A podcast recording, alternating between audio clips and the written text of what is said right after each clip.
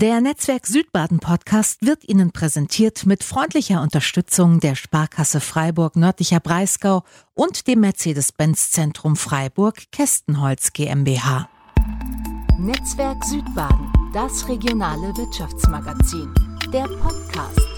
Hallo, herzlich willkommen. Ich freue mich, dass Sie dabei sind. Wenn Sie schon durch die aktuelle Ausgabe von Netzwerk Südbahn geblättert haben, dann sind Ihnen zahlreiche Geschichten begegnet, die sich mit dem Thema Betriebsübernahme beschäftigen.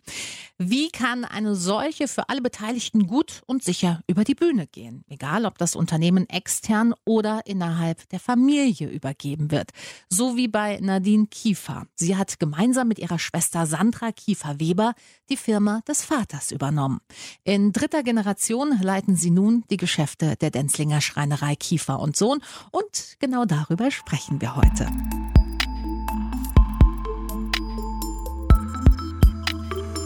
Frau Kiefer, können Sie sich daran erinnern, als Sie ein kleines Mädchen waren, was Sie von Beruf werden wollten? Ja, tatsächlich. Da gibt es einen Steckbrief, äh, den ich mal in meinen Kinderunterlagen gefunden habe und ich wollte Tierärztin werden. Ach, wie schön. Der Wunsch einer Fünfjährigen. Der Wunsch einer Fünfjährigen, ja. ja ich bin mit Hunden groß geworden und äh, auch heute noch und ähm, ja, da war der Beruf einfach naheliegend, Na, wobei man damals natürlich nicht abschätzen konnte, was nee. da wirklich dahinter steckt. Also in der Praxis könnte ich solche Berufe als Arzt, Tierarzt oder ähnliches, da ziehe ich meinen Hut. Ich vor, auch, vor absolut. Allen, allen, Ärzten, Pflegern, Krankenschwestern, äh, ja. Gehen wir mit dieser Frage noch ein bisschen weiter. Mit 15, so als Teenie? Da hatte ich mit Sicherheit andere Dinge im Kopf als meine Berufswahl. Zum Leid der Eltern. Wahrscheinlich, ja.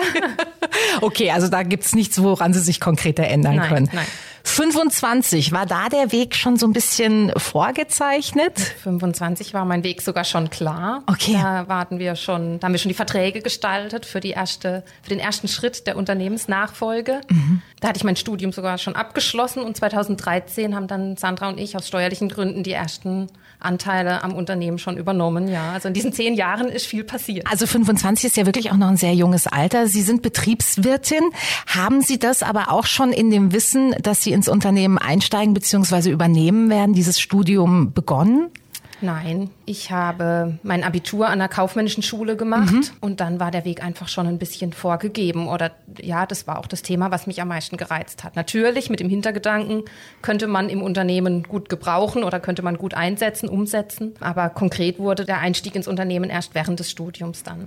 Hat sich das für Sie irgendwann mal so ein bisschen nach einem Muss oder nach einer Verpflichtung angefühlt, ins elterliche Unternehmen einzusteigen? So konkret kann man das nicht sagen. Es war eher eine Chance, die man sich nicht entgehen lassen wollte. Also unser Vater hat es immer sehr ehrlich kommuniziert, was mhm. wirklich dahinter steckt. Und wir haben auch gesehen, wie viel Arbeit das macht. Es waren auch Geburtstage in meiner Kindheit und Jugend, wo er nicht da war, weil er auch betrieblich äh, unterwegs war, mhm. auf Terminen. Aber eine Verpflichtung in diesem Sinne nicht, nein. Eher die Chance, die dahinter steckt. Mehr Chance als Verpflichtung. Sie haben es gerade schon angesprochen. Sie sind seit 2010 im Unternehmen. Äh, mit welcher Aufgabe waren Sie am Anfang betraut? Ja, ich war sogar schon vorher im Unternehmen nehmen. Okay. Ich habe mir ein bisschen Taschengeld als Putzfrau hier verdient. Ah, wow. So also die ganze Familie musste ran, ja. Das war ja dann wahrscheinlich als Jugendliche und als Studentin, oder? Ja, genau. Und wirklich gestartet im Unternehmen habe ich dann als Studentin. Das heißt, ich habe ähm, gegen Ende meines Studiums auch meine Bachelor-Thesis im Unternehmen geschrieben mit dem Schwerpunkt Marketing und Umsetzung einer Kommunikationsstrategie im Handwerk. Mhm. Und wurde die Strategie dann auch umgesetzt? Zum Großteil haben wir es umgesetzt, ja. Also das heißt, da waren Sie schon wirklich Mitte Mang. Ja. Wie wurden Sie denn von Ihrem Vater auf die heute leitende Funktion vorbereitet? Ja. Wie wird man im Familienunternehmen auf eine Führungsposition ja. vorbereitet, indem man in diese Familie geboren wird? Aber ja, wie wird man in einem Großunternehmen oder wurde früher in einem Großunternehmen wurde eine gute Fachkraft zur Führungskraft, ist auch nicht falsch. Ich finde, in einer Leitungsfunktion sind die sozialen Kompetenzen viel wichtiger. Und ich muss sagen, Sandra und ich waren schon immer auch stark interessiert an einem Netzwerk, mhm. an einem geschäftlichen Netzwerk. So unter anderem auch über die Wirtschaftsjunioren und wir haben auch Seminare besucht dann, wo man sich auch einfach mit anderen jungen Unternehmerinnen und erfahrenen Unternehmern ja. und Unternehmerinnen austauscht darüber, was sie erlebt haben im guten und im schlechten Sinne. Hat Ihnen das sehr geholfen? Absolut, ja. Also ein Netzwerk um sich rum zu haben. Mhm. Nicht immer nur zu hören, hey, bei uns läuft super. Ja. Das macht einen ein bisschen klein und unsicher, sondern auch mal zu hören bei anderen, hey, schau mal, wir haben das so und so gemeistert oder wir versuchen diesen Weg mhm. einzuschlagen. Und dann haben wir natürlich viel von unserem Vater auch mitgenommen. Welche Erfahrung hat er? Ne? Das darf man nicht unterschätzen. Na klar, wie lange hat Ihr Vater das Unternehmen geführt? Wie viele Jahre? Seit 1978 haben sie am heutigen Standort mit meinem Großvater zusammen hier gebaut und da ist er auch ins Unternehmen eingestiegen, ja. Also daher kommt dann auch Kiefer und Sohn, was man ja heute besser als Kiefer und Töchter bezeichnen ja. könnte. Ja, ja, ein, ein, ähm, oft ein Einstieg in ein Gespräch. Ja, das glaube ich. Ähm, wo wir dann doch erklären, dass wir die Töchter vom Sohn wiederum schon sind. Und wir haben uns auch äh, hier und da schon Gedanken darüber gemacht, ob wir das und Sohn abschaffen und umfirmieren. Aber es gehört zu unserer Geschichte ja. und es ist Teil unseres Unternehmens und wir behalten es bei. Gibt es denn möglicherweise in der folgenden Generation Söhne, wo es dann wieder passen könnte? Ja, aber der Nachname stimmt nicht. ah, also irgendwas ist immer. Ja, genau. okay. Sie haben es gerade schon angesprochen. Ihnen hat bei dieser Vorbereitung auf Ihre jetzige Position als Geschäftsführerin der Austausch mit anderen geholfen. Haben Sie sich denn in diesem Zeitraum der, der Übergabe und Übernahme auch extern beraten lassen? Also ich kann mir vorstellen, dass es vielleicht gerade bei einem Familienunternehmen nicht ganz uninteressant ist, auch einen Blick von außen zu kriegen. Ja. Also wir haben ja schon zwei Übernahmeprozesse durchgemacht. Der erste war 2013, mhm. ähm, wo wir mit unserem Steuerberater in enger Absprache entschieden haben, aus steuerrechtlichen Gründen den ersten Schritt zu gehen. Und da hatten wir eine kompetente und nahe Beratung von der Handwerkskammer, okay. die uns äh, in vielen Bereichen unterstützt haben, also von den weichen Faktoren. Wie fühlt sich der Übergeber? Wie fühlt sich der Nachfolger? Bis hin zur Einschätzung des Gebäudewertes, Grundstückbeurteilungen und so weiter. Ähm, und wir haben dann 2018 noch nach externer Unterstützung gesucht, weil wir einfach auch gemerkt haben, Sandra und ich, dass es mit Kindern, mit so kleinen Kindern mhm. für uns alleine nicht möglich ist, die Kapazität aufzubringen, ja. ein Unternehmen zu führen, in der Form, wie wir es uns vorstellen. Das glaube ich. Also man ist ja überhaupt als berufstätiges Elternteil in dem Dauerkonflikt, ich bin nicht richtig hier und ich bin nicht richtig da, oder? Und wenn man dann noch wirklich eine Führungsposition hat, kann ich mir vorstellen, wird es nicht leichter. Genau. Da haben wir dann 2018, ich denke, man kann es fast schon ein Sechser im Lotto. Wir haben, wir sind auf Uwe Kusek getroffen und er unterstützt uns in der Geschäftsführung. Wir sind zu dritt und er macht einen richtig guten Job. Wir haben die Aufgaben dann auch klar aufgetrennt. Der Uwe Kusek äh, leitet die Produktion. Die Sandra macht die Innenarchitektur und den Vertrieb. Und ja, meine Aufgaben sind alles, was so um das Kaufmännische herum anfällt und die interne Organisation. Hilft es Ihrer Erfahrung nach sehr, wenn man da klare Strukturen hat und die auch wirklich beibehält? Ja. Würden absolut. Sie auch raten, das ja. so zu tun? Wir haben, wie gesagt, alle unsere, unsere Verantwortungsbereiche. Wir sitzen einmal die Woche zusammen und jeder bringt die Punkte vor, was ihn gerade umtreibt oder was mhm. das Unternehmen gerade umtreibt. Und dann äh, diskutieren wir darüber, wie gehen wir vor, welche Schritte sind anzuleiern, wer übernimmt die Verantwortung und ähm, Wer setzt um? Hilft es da, jemand externen, also den Dritten im Bunde, außerhalb der Familie noch am Tisch sitzen zu haben? Also ich, ich habe auch eine Schwester und da geht es naturgemäß manchmal heiß her. Ist es gut, wenn da noch jemand so mit reinspielt, der keine Emotionen drin hat? Es ist so, dass meine Schwester und ich fünf Jahre Altersunterschied haben. Wir haben nie gelernt, richtig zu zoffen, wie man es so okay. mit gleichaltrigen Kindern hat, die, okay. die ja so auf einer Ebene sind, vom Können, vom Fortschritt. Also wir haben noch nie uns gerauft. Und äh, zu dritt zu sein in der Führungsebene ist für uns eine gute Sache. Wir haben oft Themen, wo zwei dafür und einer dagegen ist. Und dann ist aber ganz klar geregelt, ja. dass die Mehrheit bestimmt. Wenn da natürlich eins zu eins aufeinander trifft, müsste man sich was anderes überlegen. Sie haben vorhin, als Sie äh, über die Beratung der Handwerkskammer äh, gesprochen haben, weiche Faktoren genannt. Wie fühlt sich der Übergebende und die, die es übernehmen? Wie haben Sie sich denn gefühlt in diesem Prozess? Tja. Das ist ja eine Riesenverantwortung, von der, vor der man steht. Ein schwieriger Prozess mit wahnsinnig vielen Facetten. Mhm ich nehme an, aber das kann ich nur schätzen, dass es meinem Vater nicht leicht gefallen ist, das Ganze abzugeben, Verantwortung abzugeben schon. Mhm.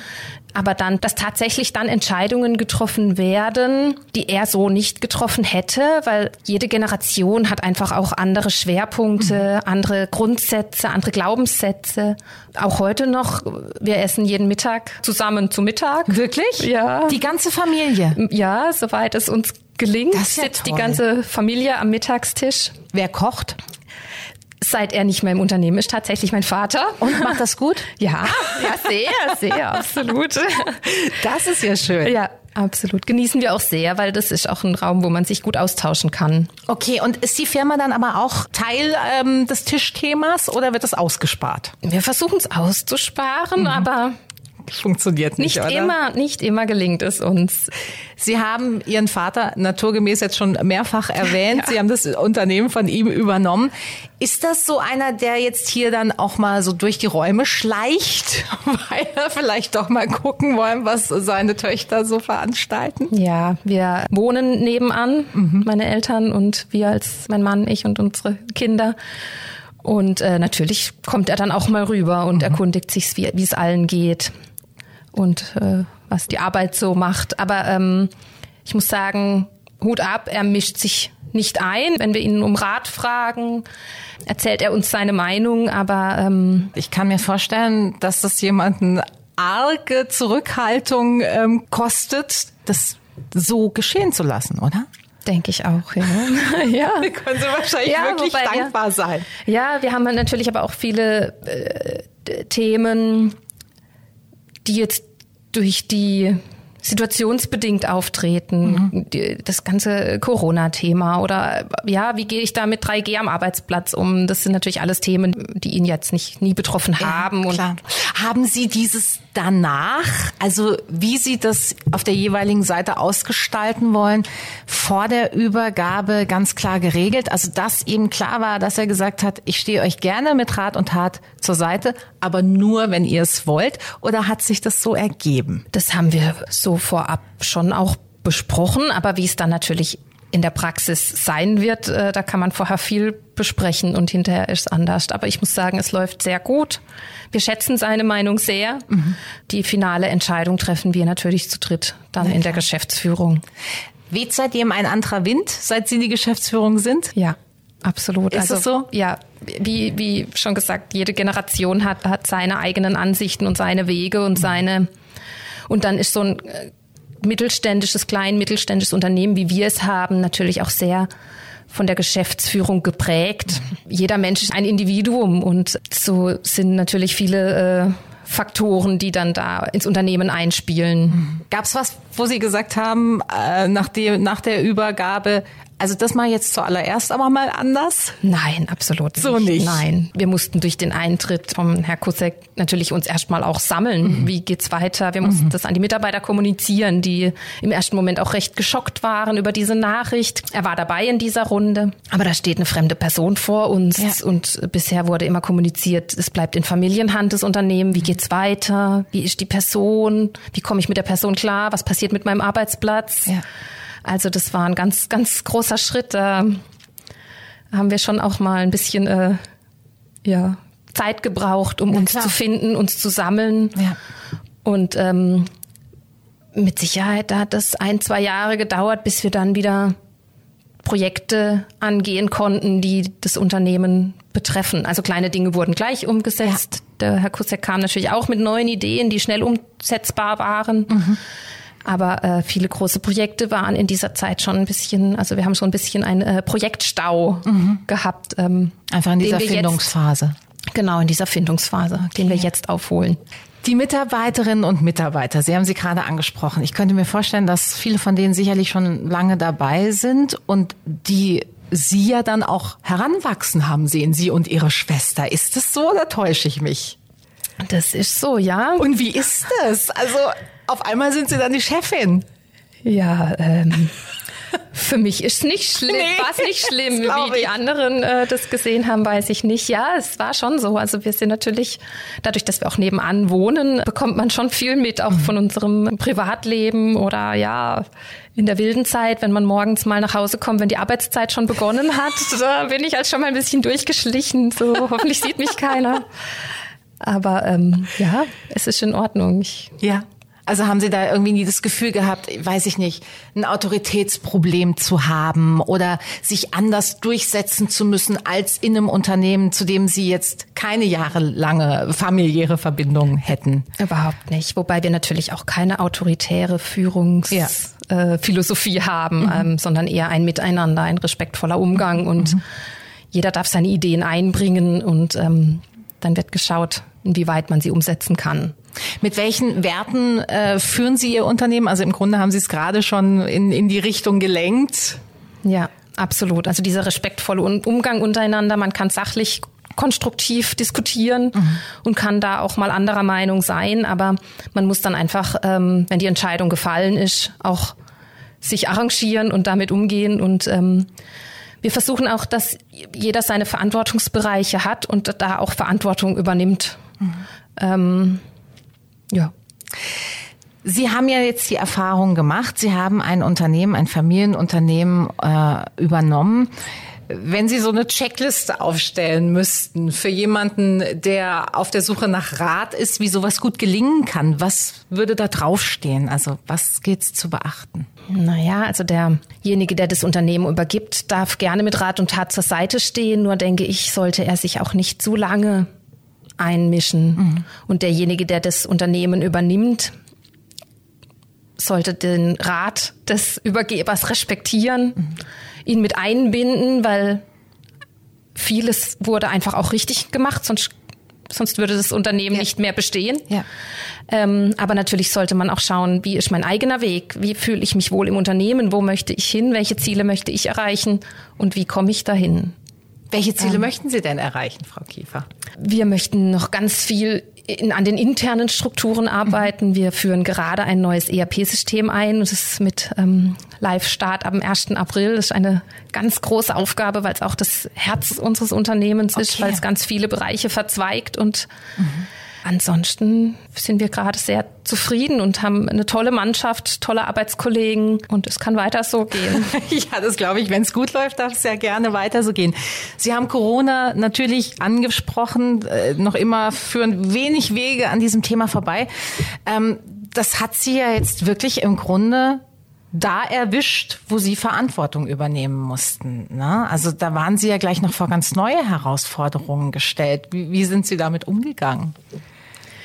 Ich persönlich habe acht Tage vor dem ersten Lockdown entbunden. Das heißt, diese allererste Corona-Welle ist so ein bisschen Wahnsinn. an mir selbst vorbei geflogen, wobei wir natürlich dann auch äh, zwischendurch immer mal wieder äh, Krisensitzungen gemacht haben und besprochen haben, wie gehen wir denn im Unternehmen damit um. Und ich muss sagen, wir haben ein Hygienekonzept ausgearbeitet, ja. wie man das auch musste und das ähm, so viele auch getan haben. Und ich war begeistert, dass bei uns ein Beispiel ist die Maskenpflicht. Die wurde bei uns konsequent umgesetzt von allen, von jedem. So rückblickend bis jetzt sind wir auch wirklich verschont geblieben. Wir hatten keinen größeren Ausbruch, wir hatten keine größere Ansteckung mhm. äh, untereinander, unter Kollegen. Mhm. Wir hatten zwei, drei Ausfälle wegen Absonderung und Quarantäne. Ja.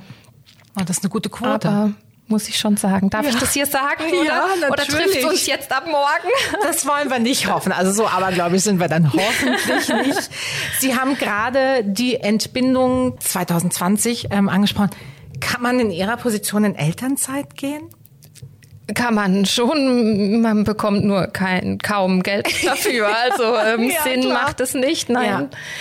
Ich habe ähm, mir die Zeit mit meinem Mann recht aufgeteilt. Ich habe die acht Wochen äh, Mutterschutz ja. eingehalten, mhm. so gut es ging. Und ähm, danach war mein Mann am Vormittag arbeiten. Er ist um fünf zur Arbeit. Wow. Um zwölf hat er Feierabend gemacht mhm. oder um halb eins. Um eins saß ich dann am Arbeitsplatz. So haben wir uns das erste Jahr aufgeteilt. Okay.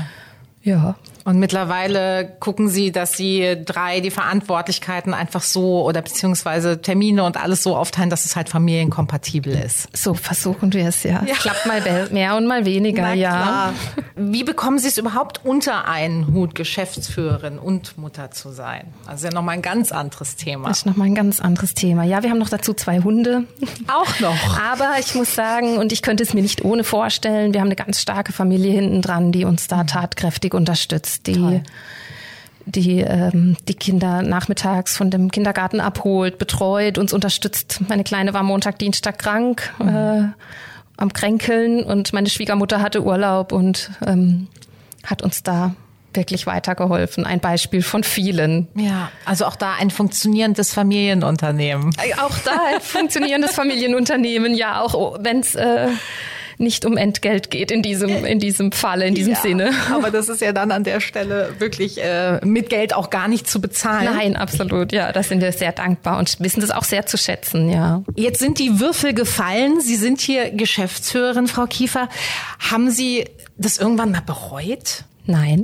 Nein. Und gab es irgendwann mal auf dem Weg von äh, Studentin, die hier aushilft, zur Chefin, wo Sie noch mit was anderem geliebäugelt haben? Nein.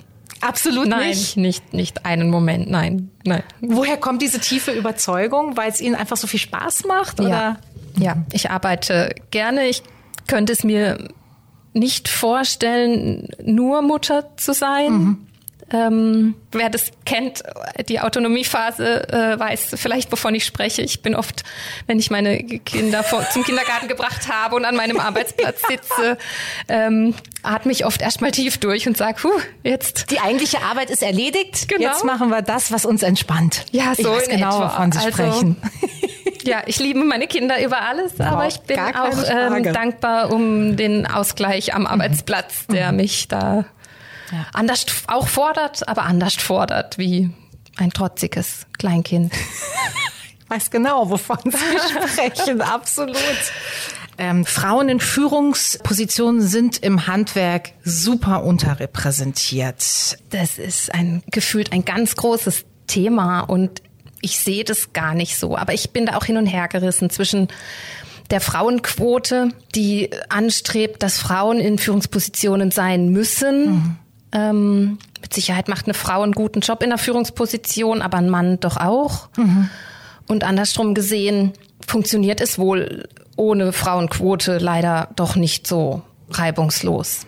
Aber jetzt äh, mit den kleinen Kindern hat man da auch noch mal einen anderen Blick wie äh, zuvor auf dieses ganze Thema. Mhm.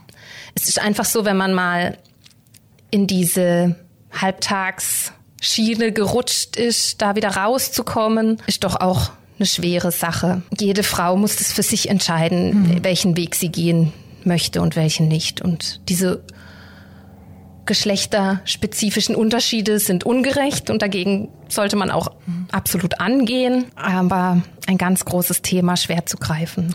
Kriegen Sie aber manchmal vermittelt, dass es ja schon sehr erstaunlich ist, was Sie da machen. Also ich sage das jetzt in Anführungsstrichen, aber dass Leute Ihnen begegnen, die sagen, ach, interessant, zwei Kinder und Geschäftsführerin. Also dass da so ein bisschen die Augenbrauen hochgezogen werden. Ja, und auch oft sage ich ja, Wäre es andersrum gewesen, wäre mein Mann der Geschäftsführer hier im Unternehmen, wäre es ganz selbstverständlich, dass ich 12, 24 Monate als Partnerin des Geschäftsführers zu Hause bleiben würde und nur auf die Kinder zu achten hätte. Aber ähm, für uns ist das so ein guter Weg, dass wir uns das teilen, die Care-Arbeit. Ja. Und wir wollen es auch so beibehalten. Wofür sind Sie Ihrem Vater dankbar? Na, für ein gesundes, stabiles Unternehmen und einen sehr realistischen Einblick, den er uns schon von Anfang an gewährt hat. Ich glaube, das ist ja ein schönes Schlusswort. Dann wünsche ich Ihnen, Ihrer Familie, mit allen, die da dranhängen, weiterhin viel Erfolg, persönlich und natürlich auch fürs Unternehmen. Vielen, Vielen Dank. Dank.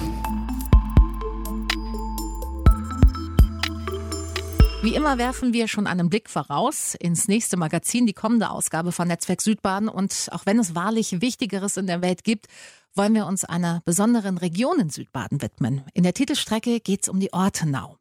Jenseits von Landschaft und Lebensqualität fragen wir, was diese Region wirtschaftlich so besonders macht. Aber wir versuchen auch, die Kreativität zu erklären, die von dem schönen Landstrich zwischen Ringsheim und Rheinau, zwischen Schwanau und Wolfach ausgeht. Vor allem im Zentrum Offenburg sind Kunst und Start-ups nicht zu übersehen. Prominente Offenburger kommen genauso zu Wort wie Lokalpolitiker aus dem Kinzigtal und die Macher der Lara Gewerbepolitik. Darüber hinaus bilden viele Wirtschafts- und Kommunalthemen den zweiten Teil des Hefts. Wo wird gebaut? Was droht jetzt bei Billigenergieanbietern?